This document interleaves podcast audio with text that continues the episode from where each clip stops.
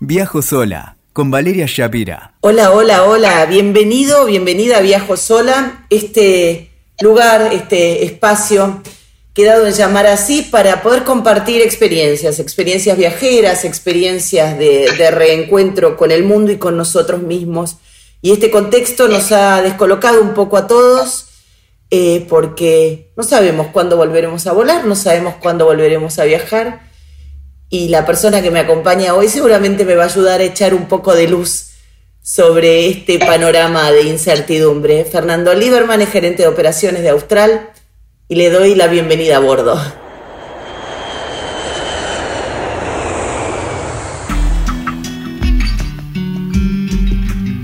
Muchísimas gracias, muy buenos días y bueno, espero poder ayudarlos eh, a tratar de ampliar un poquito más la información de lo que, que está pasando particularmente alrededor del medio aeronáutico en esta pandemia. Fernando, ¿cuál es el rol de un gerente de operaciones? O sea, ¿en qué consiste tu trabajo? El eh, gerente de operaciones de una línea aérea es el eh, responsable directo de la administración de todo el personal técnico de vuelo, o sea, los pilotos del avión. Por nuestra responsabilidad pasa la capacitación, el entrenamiento y la administración de todo ese personal. Adicionalmente, somos los que mm, eh, generamos todas las, normas, todos los procedimientos que regulan la actividad y estamos en constante eh, vínculo con la autoridad aeronáutica, en el caso de la Argentina, la Administración Nacional de Aviación Civil, eh, en el análisis y en la actualización de todos estos procedimientos que regulan la actividad. Además de todo eso, vos sos piloto. Además de todo eso, soy piloto porque una de las condiciones para poder ser gerente de operaciones es ser un piloto estable de la flota de la compañía. ¿Estás volando, digo, antes de la pandemia? ¿Sos de vuelo regular? Sí, sí, absolutamente. Eh, soy un piloto más de, los 350 pilotos que, que tiene Austral, cumplo con mi actividad de vuelo, que la eh, comparto en, los días con la actividad de, oficina, y sí, sí, efectivamente estoy en la línea de vuelo. Antes de ir al protocolo, a mí siempre me interesa más lo emocional. ¿Qué siente un piloto en tierra, enjaulado, como digo yo, en cuarentena? Bueno, es muy difícil. Supongo que sucede con nosotros lo mismo que sucede con cualquier persona que tiene un vínculo afectivo importante con su profesión. Para nosotros es, es, difícil estar en tierra. Es, yo particularmente desde mi oficina en Aeroparque, que tengo una vista hacia toda la plataforma, la verdad que ver los aviones detenidos y preservados este, es, una sensación que provoca muchísima tristeza, muchísima angustia y muchísima preocupación de cara al futuro. Lo tratamos de solucionar teniendo el mayor contacto posible con nuestros pares, con nuestros colegas, a través de, medios virtuales, a través de una comunicación cercana y comprometida, y bueno, trabajando junto con una organización inmensa que tiene la, compañía en el desarrollo de protocolos que nos permitan, Dios mediante, volver a la, a la actividad lo antes posible. Hablemos de esos protocolos, ¿no? Ni los pasajeros, ni los pilotos ni las azafatas, bueno, cada, cada uno de los que constituyen un eslabón de estos se imaginan cómo va a ser el, futuro. Aerolíneas, eh, bueno, Austral es parte del grupo de aerolíneas, ha elaborado un protocolo. ¿Cómo va a ser volar? ¿Cómo... Primero, ¿cuándo vamos a volver a volar? Bueno, en principio, déjame contarte más o menos el marco conceptual dentro del que estamos estamos eh, atrapados en este momento. O sea, ustedes saben que a partir de la, de la eh, aplicación de las dos leyes, que son la 17285 y la 27541, que son las leyes de emergencia sanitaria, el gobierno nacional lo que hizo es decretó esta emergencia y lo hizo a través de un decreto que es el decreto 260, un decreto de necesidad y urgencia. Y una serie de decretos posteriores, no, no tiene sentido numerarlos, son seis o siete más. Eh, esos decretos son tomados por el Ministerio de Transporte y el Ministerio de Transporte genera sus resoluciones y la ANAC, como organismo dependiente del Ministerio de Transportes, establece tres resoluciones, la 100, la 143 y la última, que es la 144, que es la que permitiría que a partir del primero de septiembre, en principio, se podrían volver a comercializar los vuelos regulares. ¿Qué es lo que estamos haciendo el Grupo de Aerolíneas Argentinas, sea, Aerolíneas Argentinas y Austral también, en el, en el marco de este, de, este, de este interín? Estamos bajo una autorización que se pide día a día a la Dirección Nacional de Transporte Aéreo, tratando de cumplir o cumpliendo con algunos vuelos que tienen sentido humanitario o sanitario, es decir, o para repatriar argentinos que han quedado varados en el exterior o para trasladar insumos sanitarios dentro del país o en su defecto para trasladar pasajeros ciudadanos argentinos que han quedado también detenidos en, Buenos Aires y que pertenecen a otra provincia. ¿Cómo sería entonces? En principio podríamos volar, digo, o sea, yo podría quizás sacar un pasaje en septiembre. Es confuso el panorama, por eso te lo pregunto. Ya se habla de, de vacaciones de invierno, de vuelos entre provincias, o sea, no hay certezas de nada, básicamente. Digo, ahora vamos a hablar del protocolo, pero no podemos decir una fecha. No, en concreto me parece que no hay certezas, no hay definiciones definitivas, porque el contexto es extremadamente eh, cambiante, eh, en virtud de la curva de contagio y cómo va evolucionando toda esta situación. La autoridad aeronáutica, con mucho criterio, se mueve eh, en un sentido adaptativo, o sea, va generando respuestas en cuanto y en cuanto va teniendo posibilidades, porque aquí y vuelvo a tu pregunta inicial, más allá de nuestras ganas de volar y que si fuera por nosotros saldríamos todos a volar ya, hay una, una realidad sanitaria que obviamente debemos contener. Entonces, de ahí el sentido de los protocolos para estar preparados para esta transición, o sea, tener elementos que minimicen las posibilidades de contagio en el marco de los vuelos sanitarios y los vuelos humanitarios y tener un protocolo también listo que nos permita, eh, con una nueva normalidad, llevar adelante la actividad a futuro. Pues esperemos que esto sea a partir del primero de septiembre. Estamos preparados para eso. ¿Cómo va a ser? Eh, yo voy para un vuelo de cabotaje, voy dos horas antes, que lo he indicado, hay gente que llega mucho sobre el pucho, si no tiene equipaje. Eh, ¿Cómo va a ser? ¿Va a haber que ir antes al aeropuerto?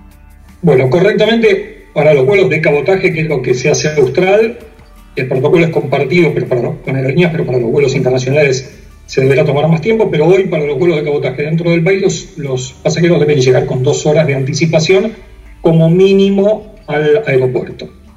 Llegan solos, se acabó la, hoy por el momento la despedida en el aeropuerto, no existe, antes de ingresar al aeropuerto hay personal sanitario que les va a tomar eh, la temperatura, por supuesto tienen que estar con barbijo, tapabocas colocados, las eh, filas que se hacen en los eh, puestos de presentación donde se hace el embarque, que todos conocen en los aeropuertos, están con marcas en el piso para garantizar el distanciamiento social.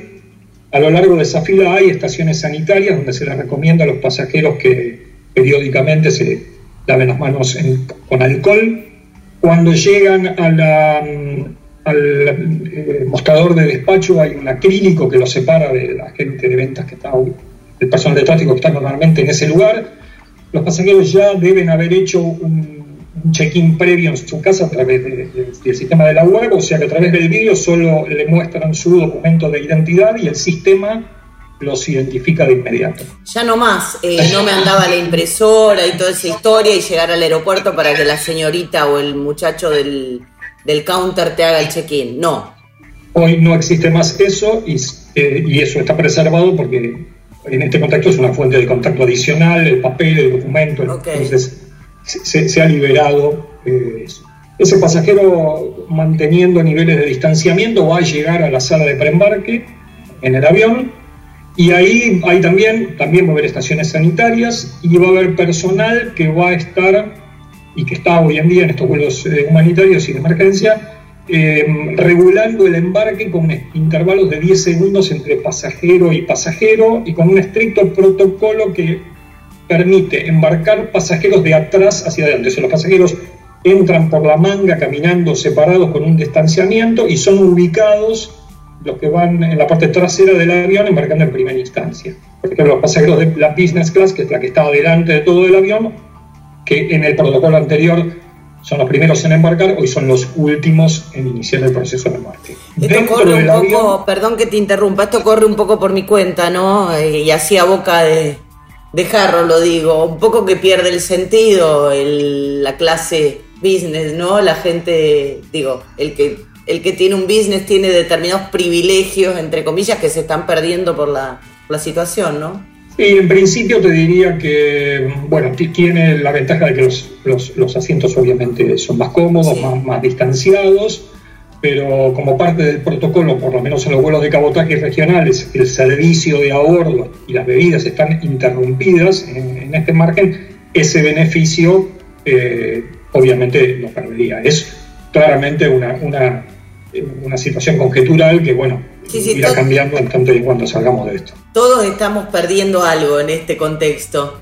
Sin ningún lugar a dudas. Eh, yo te interrumpí, bueno, porque me resulta sumamente como, claro, casi de ciencia ficción todo esto del protocolo, como debe ser para ustedes. En algún momento se habló de eh, que iba a haber menos asientos en los aviones o que iban a viajar los asientos libres. O sea, ¿vamos a seguir viajando con gente al lado? En principio sujetos a la demanda, en tanto, si bien esta es una decisión comercial, ¿no? Claro, no, operativa, pero en, cuanto a la demanda, en principio, si la demanda lo permite, obviamente que se va a aprovechar esa ventaja de, de, mantener un mayor distanciamiento dentro de los pasajeros. No obstante, quizás es importante que la gente entienda cómo, digamos, cómo se constituye el aire dentro de una cabina del avión, cómo funcionan eh, los sistemas, estos sistemas porque los fabricantes de los aviones eh, claramente hoy en toda la documentación que nos, envían aseguran que las posibilidades de contagio dentro de un avión son absolutamente remotas. ¿Y, esto, ¿Y por qué es esto? Es porque debemos entender cómo se compone el aire dentro de un avión. El pasajero está sentado, supongamos que el avión está eh, ocupado en su totalidad, todos los pasajeros van a estar sentados con, con su barbijo colocado, eh, no va a haber los cinturones, la, digamos, la obligatoriedad de, moverse dentro del avión va a estar muy restringida o muy, o muy limitada, y el aire que compone el avión, que, está dentro de la estructura del avión, tiene una doble composición. El 50% del aire está es aire sangrado desde el exterior a través de los motores, o sea, está volando a 35.000 pies, 10.000 metros de altura, ese aire no tiene ningún riesgo de contaminación y ese aire externo enfriado es mezclado en proporciones iguales, un 50%, con el aire que recircula dentro del avión. Esas dos masas de aire se mezclan y luego de mezclarse y climatizarse, pasan a través de unos filtros de, eh, que hacen un filtro, se llaman filtros EPA, son filtros similares en los que tienen los quirófanos, hacen un filtrado de partículas de, en donde se filtran el 99,9% de las partículas que contienen los virus bacterias y hongos, y luego es inyectado a la cabina del avión a través de los sistemas de distribución. Adicionalmente, como ese aire viene del techo hacia abajo y es inyectado a través de los, los gaspers, que son esos ventiladores que todos cerramos por los, agujeritos de arriba, por donde entra el aire helado. De arriba. Exacto, todos los cerramos. Bueno, en este caso, eso va a ser una ayuda adicional porque al eh, expandirse ese aire con impacto de arriba hacia abajo, se mitiga, digamos, la, circulación de aire cercano entre los pasajeros. Toda, esta, toda esta, constitución del aire, esta definición, esta forma de comportamiento nos ponen en la situación que hoy el avión es el transporte colectivo de pasajeros más seguro, más seguro que tenemos, como siempre, en una frase común. una actividad muy regulada, con muchos requisitos en muchas medidas de seguridad alrededor. Pensaba en esto que se dice siempre, la cabina está presurizada. ¿Eso qué significa? Eso significa que el avión está, cuando vos tenés una, estás dentro de un avión volando 35.000 pies, mm. eh, 35.000 pies son más de 10.000 metros, dentro de la cabina no podrías estar eh, ecualizado con el aire de afuera, porque si no, no, habría posibilidades de respirar. Entonces, eh, todo este sistema de aire acondicionado y de presurización que tiene el avión va inyectando este aire a presión, haciendo que la presión del aire dentro de la cabina corresponda a una altitud muchísimo más inferior que hace que las condiciones de habitabilidad dentro del avión sean posibles. La pregunta que normalmente la gente se hace, bueno, inyecto, inyecto aire a presión, ¿cómo, cómo, la estructura del, avión soporta eso? Porque existen unas válvulas que se van, que son reguladas por computadoras, que se van abriendo y van permitiendo que eh, parte de ese aire se filtre para lograr mantener una presión regulada constante dentro de, la cabina de pasajeros. Perfecto. Pensaba en escenas claves, vos me estás hablando de vuelos de cabotaje, me gustaría preguntarte también por los vuelos más largos, eh, que no sabemos, eso sí que no tenemos, tenemos menos idea todavía de cuándo van a volver. Pero pensaba en escenas este, habituales de un avión, también en vuelos de cabotaje, pero bueno, uno en un vuelo de una o dos horas puede ser más civilizado si se quiere, ¿no? Esta cosa de me duelen las piernas, yo mido metro ochenta, me duelen las piernas, empiezo a caminar de una punta a la otra del avión, que es algo que hace por un tema de salud, digo, o, o el que va a hacer pichí cuatro veces en un vuelo. ¿Qué va a pasar con todas esas cosas? Con la comida, eh, los menúes, el morfi en un vuelo internacional, ¿hay alguna regulación?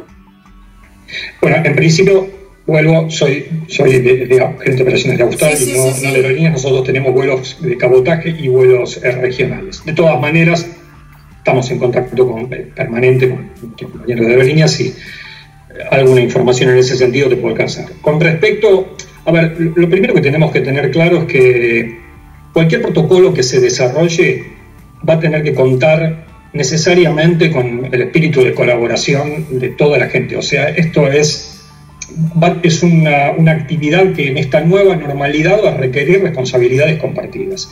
A los pasajeros se les va a acercar estos protocolos de seguridad, o sea, va a haber un protocolo que rija de alguna manera el comportamiento de los pasajeros a bordo y se va a pedir la colaboración en ese sentido.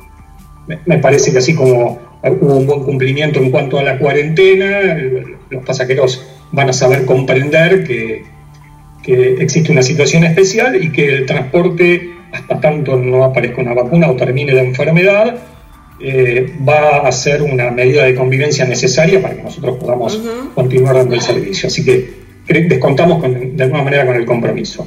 Comidas en los vuelos largos, eh, en los vuelos que se están haciendo en este momento de, rescate de argentinos en el exterior, hay unas comidas eh, envasadas en unas bolsas selladas que se le entregan al pasajero y que luego esa misma bolsa permite que los residuos de esa comida queden sellados para que el personal de cabina los pueda retirar y no se transformen en un agente adicional de contaminación. Contame un poco de color en toda esta, en toda esta situación. ¿Qué, comen? ¿Un sándwich? ¿Qué es? ¿Como una bolsa como sándwich sellada?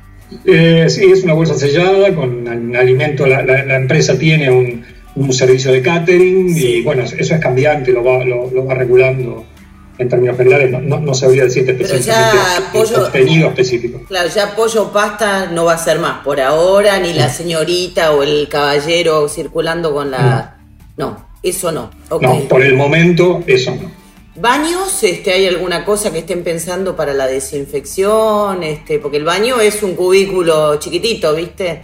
La empresa tiene todo contratado un sistema de, de protección sanitaria que tiene que ver con la limpieza eh, los aviones son desinfectados antes del embarque y eh, después del desembarque de todo el conjunto de pasajeros. Eh, en los aviones chicos nuestros, que los baños, posiblemente algún baño en primera instancia sea reservado, el baño delantero, para el uso exclusivo de la tripulación, y el, otro y el baño trasero habilitado para el resto de los pasajeros, en tanto y en cuanto la, demanda en definitiva nos permita hacer eso. ¿A ustedes como eh, tripulación les, este, les van a pedir algún tipo de, cosa especial en cuanto a desinfección de la ropa? La tripulación va a usar barbijos. Eh, no, no, no, no se prevé ninguna ropa por el momento especial para el uso de la tripulación. Los, este, los uniformes habituales.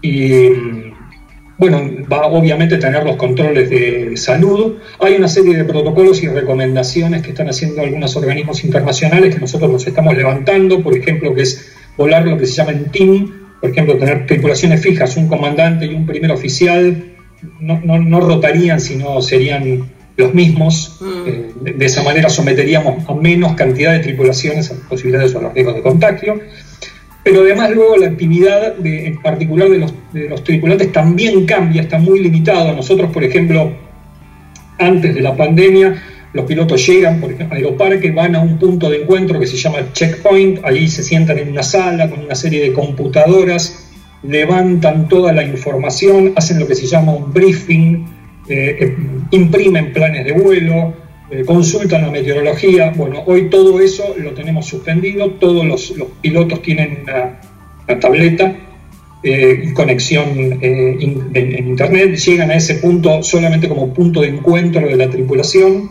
Esa tripulación que es aislada concurre sola al avión en una camioneta de traslado y a través de este dispositivo electrónico bajan toda la documentación, eh, hacen la firma electrónica del plan de vuelo, consultan las situaciones meteorológicas, tienen de esa manera forma de comunicarse con los despachantes para generar cualquier cambio que necesiten en la planificación del vuelo. Y después, una vez que, perdóname, una vez que tienen todo esto ya armado, van a embarcar solitos, digamos.